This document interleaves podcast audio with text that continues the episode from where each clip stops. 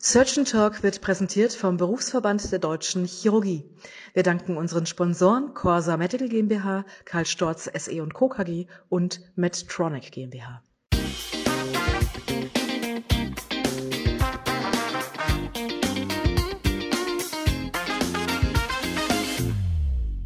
Hallo und herzlich willkommen zu einer neuen Ausgabe von Surgeon Talk, der chirurgische Podcast rund um alles, was spannend und aktuell in der Chirurgie ist. Mein Name ist Stefan Freis. Ich bin Chirurg und Chefarzt am Diako in Bremen.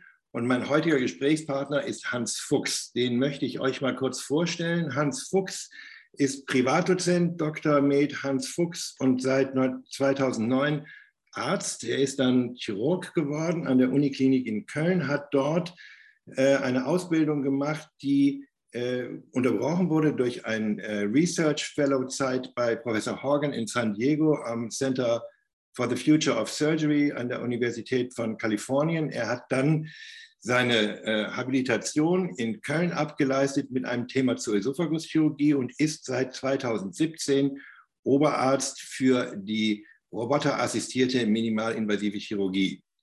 Ich kenne Hans Fuchs schon ziemlich lange und ich freue mich, dass das geklappt hat. Lieber Hans, herzlich willkommen, dass du dabei bist. Das Thema ja, soll heute Stefan. sehr, sehr gerne. Das Thema soll heute heißen, läuft in der Viszeralchirurgie bald nichts mehr ohne den Roboter? Diese etwas provokante Frage werfe ich in den Raum und würde dich mal bitten, dazu was zu sagen. Ja, erstmal vielen Dank, Stefan, dass ihr an mich gedacht habt. Ich freue mich natürlich sehr, gerade äh, im Rahmen dieser Podcast-Serie äh, meinen Input zu geben. Äh, in der Tat kennen wir uns lange, ähm, wahrscheinlich noch aus dem Kindergartenalter meinerseits. Und ähm, geht bald nichts mehr ohne Roboter. Ich hatte das große Glück, dass ich einfach ähm, ein bisschen durch Zufall, aber natürlich auch ein bisschen ähm, gewünscht an die Roboterchirurgie gekommen bin und äh, mache das Ganze jetzt seit fast zehn Jahren. Ähm, hatte das Glück, dass ich das Ganze dann in Köln ähm, mit rübernehmen konnte aus den USA.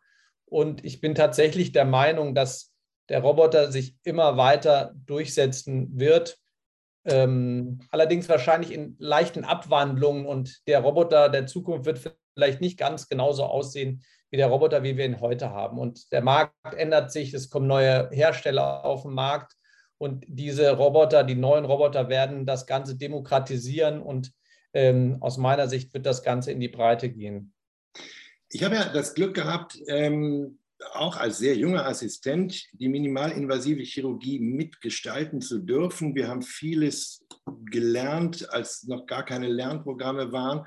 Das habe ich damals mit deinem Vater zusammen, der mein Oberarzt war, gestaltet. Und das war eine Wildwestzeit ganz am Anfang. Ist das heute mit dem Roboter, wir müssen das den Hörern mal vielleicht so ein bisschen erklären, ähnlich? Ist das eine neue Operationstechnik? Damals war das eine große Kritik. Das ist minimalinvasive Chirurgie. Das ist ja gar nicht ethisch vertretbar. Ist der Roboter jetzt die zweite Generation der minimalinvasiven Chirurgie oder wie muss man sich das vorstellen? Also ich glaube, das ist eine super Frage. Allerdings ist die wahrscheinlich nicht ganz so einfach zu beantworten. Ich glaube, es gibt Parallelen zu der Zeit, als ihr eben damals wirklich als Pioniere oder Cowboys zum ersten Mal über kleine Zugänge operiert habt. Das Prinzip ist aber bei der Roboterchirurgie genau das gleiche. Und für den unerfahrenen Hörer ist es jetzt vielleicht auch wichtig zu wissen, dass unser Roboter eigentlich gar nichts alleine macht, sondern dass es eigentlich nur ein Präzisions-OP-Gerät ist, und wir mit unseren Bewegungen mit einem Joystick ähnliche Instrumente steuern, wie das auch in der Laparoskopie der Fall ist. Ähm, letztendlich ähm, ist das Ganze also eine Weiterentwicklung der minimalinvasiven Chirurgie, so wie die in den 80er Jahren letztendlich entstanden ist.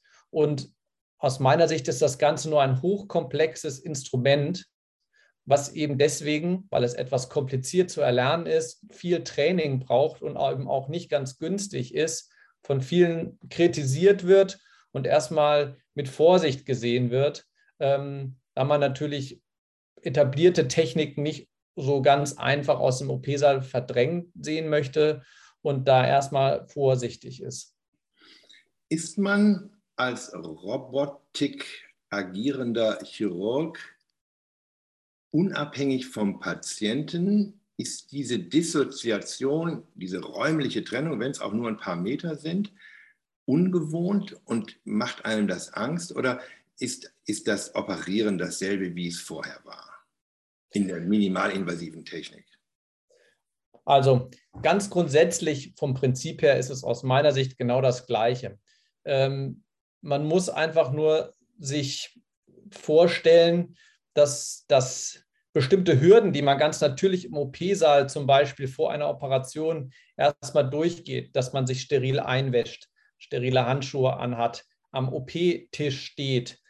Das Ganze bewirkt natürlich etwas anderem in einem selbst, als wenn man mit ein paar Meter Abstand, ungewaschen, ohne Handschuhe an einem Gerät sitzt, was ganz theoretisch auch einen Stock tiefer stehen könnte und dort operiert. Wir beschäftigen uns aber auch in Köln mit der Ergonomie von Robotern und überhaupt mit der Ergonomie vom Operieren. Und ähm, ich glaube, es ist ähm, vielen Chirurgen bekannt, dass Operieren natürlich auch körperlich anstrengend sein kann, vor allem wenn man das über viele Jahre in stehender Position macht. Und da hat der Roboter sicherlich auch einfach, ganz einfach ergonomische Vorteile, ähm, die wir natürlich jetzt genießen. Ich glaube, dadurch, dass ich da so ein bisschen äh, mit reingewachsen bin und das eigentlich von Anfang an Teil meiner chirurgischen Ausbildung war, fühle ich nicht, dass das irgendwie anders ist. Äh, ich kann mir aber gut vorstellen, dass jemand, der jahrelang das nicht kennengelernt hat, das natürlich erstmal mit Vorsicht genießt, wenn man entfernt vom Patienten und dissoziiert vom eigentlichen Geschehen sitzt. Ganz praktisch ist es bei mir so, dass ich regelmäßige OP-Pausen einlege. Der Roboter hilft einem dabei, denn die Instrumente werden automatisch in der letzten Position arretiert. Und dann stehe ich auf und äh, gehe zum Team hin, die zwei Meter weiter, gucke mir das Ganze an, ob sich da vielleicht irgendwas optimieren lässt, auch von dem Setup. Und ich finde, man hat sogar einen etwas ähm, besseren Kontakt zum Beispiel mit der Anästhesie, da man mit denen ganz anders ähm, interagieren kann. Und bei den Eingriffen, die ich eben am häufigsten durchführe, ist gerade die Interaktion mit der Anästhesie auch wichtig. Und deswegen sehe ich diese Dissoziation eigentlich nicht. Am Anfang der minimalinvasiven Chirurgie haben wir immer ähm, die Situation gehabt, plötzlich konnten alle das sehen, was wir gemacht haben in der Ära vor der minimalinvasiven Chirurgie war da irgendwie zwei Chirurgen, die um ein kleines Loch herumstanden und der eine konnte es besonders gut sehen, das war der Operateur und der andere, der Assistent oder der Hakenhalter, konnte das teilweise gar nicht sehen. Plötzlich mit der minimalinvasiven Chirurgie sahen alle dasselbe. Jeder konnte einen Kommentar abgeben, jeder hatte noch eine Idee. Die Anästhesisten haben dann auch gesagt, das würde ich aber jetzt anders machen. Das war am Anfang sehr humorvoll. Ähm, das ist fürs Teaching natürlich großartig. Äh, mit anderen Worten, der Einstieg in eine roboterassistierte Chirurgie läuft natürlich nur über den Weg, dass man ein erfahrener, minimalinvasiver Chirurg sein sollte. Ist das jetzt auch etwas, wo wir, ähnlich wie wir es in der minimalinvasiven Chirurgie heute machen, nehmen Assistenten mit, zeigen denen das, irgendwann können die kleine Schritte machen, geht das genauso? Lernt auch ein Youngster heute, der in die Roboterchirurgie reinkommt, ohne dass er schon ein etablierter minimalinvasiver Chirurg ist, das genauso von der Pike auf, wie die jungen Leute im Moment die minimalinvasive Chirurgie lernen? Oder muss man erst so der Rastelli am Laparoskop sein und dann darf man den Roboter benutzen? Ich denke, hier lohnt auch nochmal der Blick über den großen Teich. Ähm, und in den USA ist das Problem, dass tatsächlich die Robotik so eine große Penetranz hat, dass viele Leute äh, gar nicht mehr offen operieren können und auch gar nicht mehr teilweise laparoskopisch operieren können, sondern nur noch am Roboter sitzen und auch wirklich kleine minimalinvasive Eingriffe damit machen. Ähm, in Deutschland, wo die Penetranz noch nicht so hoch ist und das System einfach ein bisschen anders ist, habe ich so erfahren, dass ähm, alleine von meinem Beispiel her man erstmal fundiert Kenntnisse haben muss, sowohl in der offenen als auch in der minimalinvasiven Chirurgie. Dass es aber viele Leute gibt, die natürlich Shortcuts wählen auf diesem Weg. Also ne, die Robotik ermöglicht, glaube ich, guten offenen Chirurgen sehr einfach den Weg in die minimalinvasive Welt, weil dann doch viele Techniken und auch Bewegungen bei der Robotik eigentlich ähnlich sind wie beim robotischen Operieren, äh, wie beim offenen Operieren. Ähm, ich sehe eher, dass sehr talentierte minimalinvasive Chirurgen tatsächlich auch richtigerweise sagen können, ich brauche gar keinen Roboter, denn meine Operation, weil ich so talentiert bin, die kann ich auch auf meinem Weg gut machen und ich brauche dieses Instrument nicht.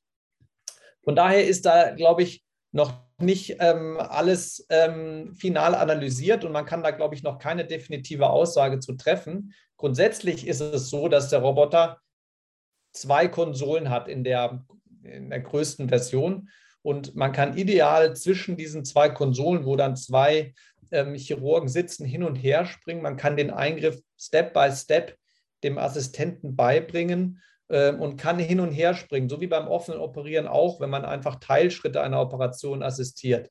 Und ähm, um die Frage also zu beantworten, ich denke, ein gewisses Grundverständnis der Laparoskopie und auch der offenen Chirurgie ist ganz wichtig, um ein guter Roboterchirurg zu werden. Und ich halte die Entwicklung, wie sie in, die USA, in den USA ist, wo man primär mit dem Roboter teilweise einsteigt, ähm, Chirurgie zu lernen, für ein Problem, das wir hoffentlich bei uns nicht so erleben werden. Also ist die, die Erfahrung in der offenen Chirurgie eine Voraussetzung, die wir ja auch bei unseren jungen Assistenten nicht mehr haben. Die operieren keine offenen Gallen oder Blinddärme mehr und auch keine offenen Leistenherne, die machen das primär minimalinvasiv. Das heißt, der Einstieg in die minimalinvasive Welt kann mit dem Roboter direkt passieren. Denn wenn es ja so weitergeht, wie wir uns das im Moment vorstellen, wird es unter Umständen Kliniken geben, die, wenn die so einen Apparat haben, den auch dann tatsächlich komplett für die Eingriffe nutzen. Und es wird nicht noch minimalinvasiv chirurgiert ähm, mit der Laparoskopie, sondern es wird sofort roboterassistiert chirurgiert und man steigt mit dem Roboter ein. Ist das so richtig?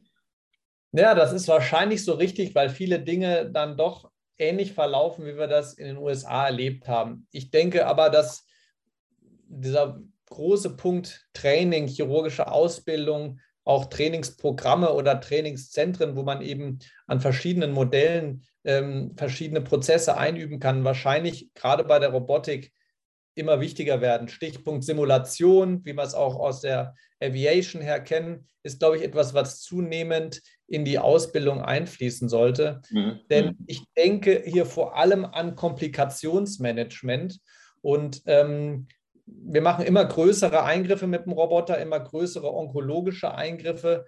Äh, und da wissen wir einfach, dass es auch mal zu unvorhergesehenen kleineren oder größeren Events, zum Beispiel Blutungen, kommen kann. Und wenn man die minimalinvasiv einfach nicht gehandelt kriegt, dann muss man ja auf offen umsteigen. Und ich denke, da ist es schon wichtig, wenn man da ein paar ähm, Basics in seiner eigenen Toolbox für hat. Also man braucht ein, ein gut trainiertes Team, auch mit OP-Pflegepersonal, die auf das Ding geeicht ist, die äh, eingreifen können, äh, zugreifen können, mitwirken. Also es ist mehr als jetzt noch eine Teamarbeit. Ist das so? Ja, auf jeden Fall.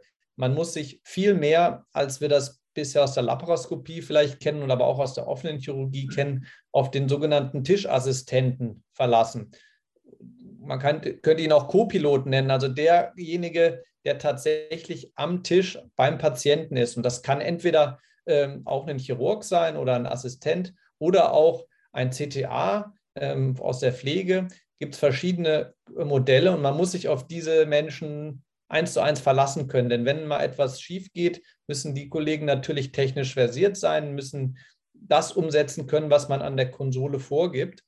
Und äh, das ist wichtig. Mhm.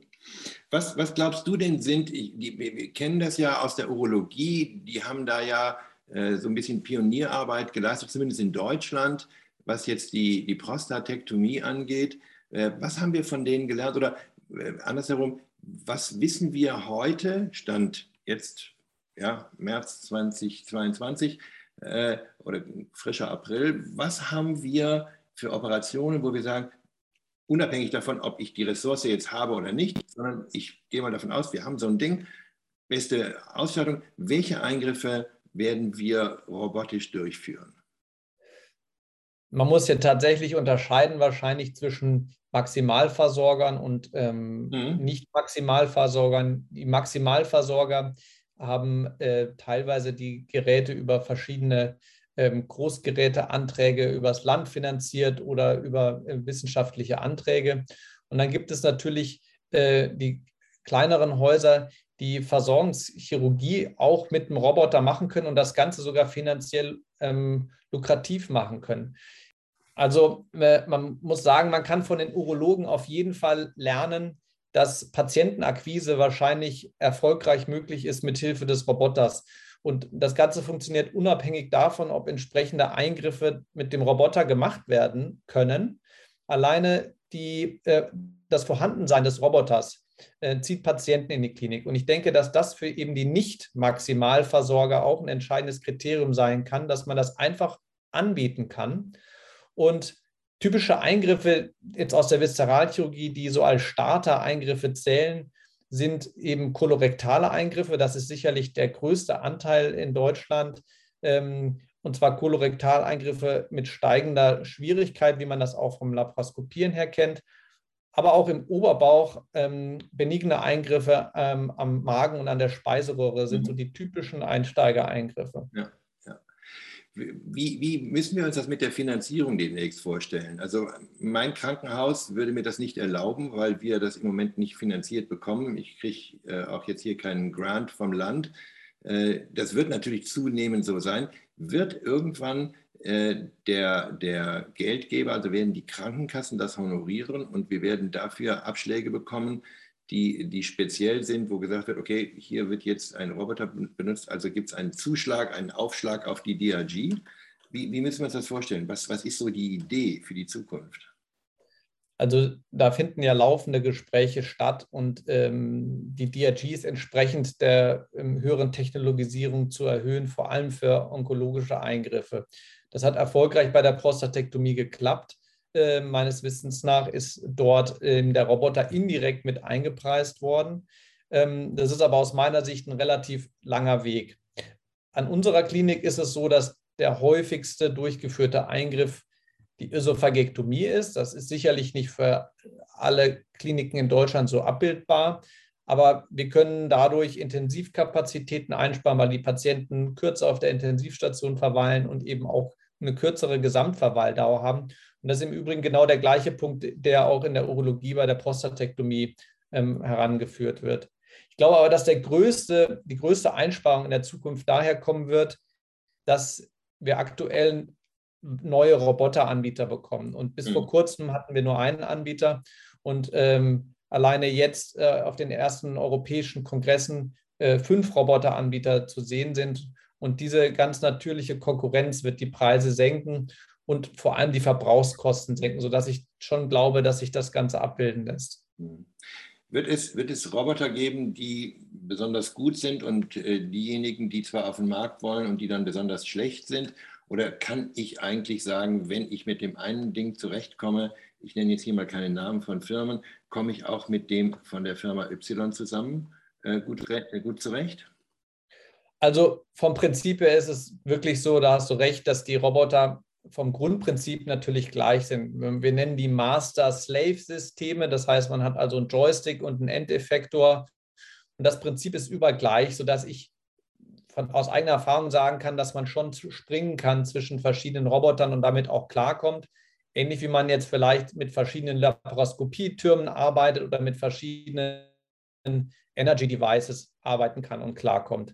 Ähm, man wird da sicherlich Favoriten haben aber es gibt auch qualitative Unterschiede, so wie du so angesprochen hast, sodass man sagen kann, dieser Roboter ist vielleicht was für eine Hybridchirurgie oder für einfache Eingriffe, für Hernien, laparoskopische Hernienchirurgie oder ja. Eingriffe, ähm, die weniger als eineinhalb Stunden dauern.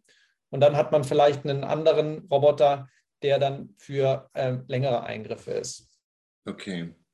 Ja, ähm, mein lieber Hans, wir sind schon so kurz vor dem Ende. Was, was wäre dein Wunsch an das Universum, wenn du sagen kannst, äh, unabhängig von Geldgebern oder deiner Chefin, äh, wohin entwickelt sich die Roboterchirurgie? Was wünschst du dir für die Roboterchirurgie für die Zukunft?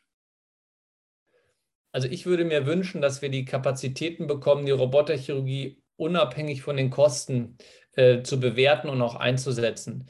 Im Moment ist es immer noch so, dass eigentlich das Hauptargument oder Totschlagargument immer noch ist, das verursacht zu viele Kosten, das können wir nicht machen.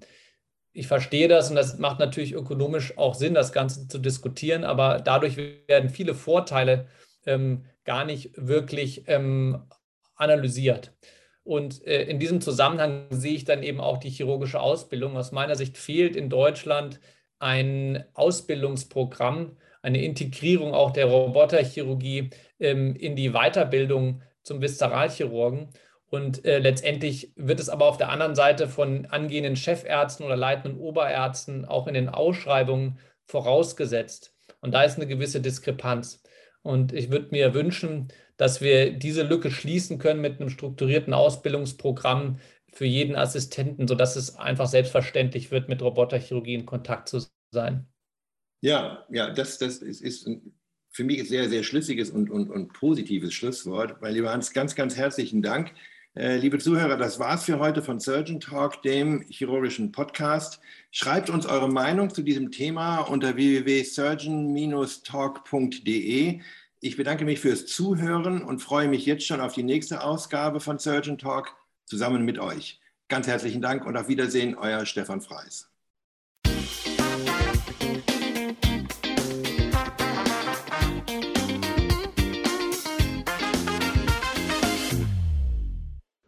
Surgeon Talk wurde präsentiert vom Berufsverband der Deutschen Chirurgie. Vielen Dank an unsere Sponsoren Corsa Medical GmbH, Karl Storz SE und Co. KG und Medtronic GmbH.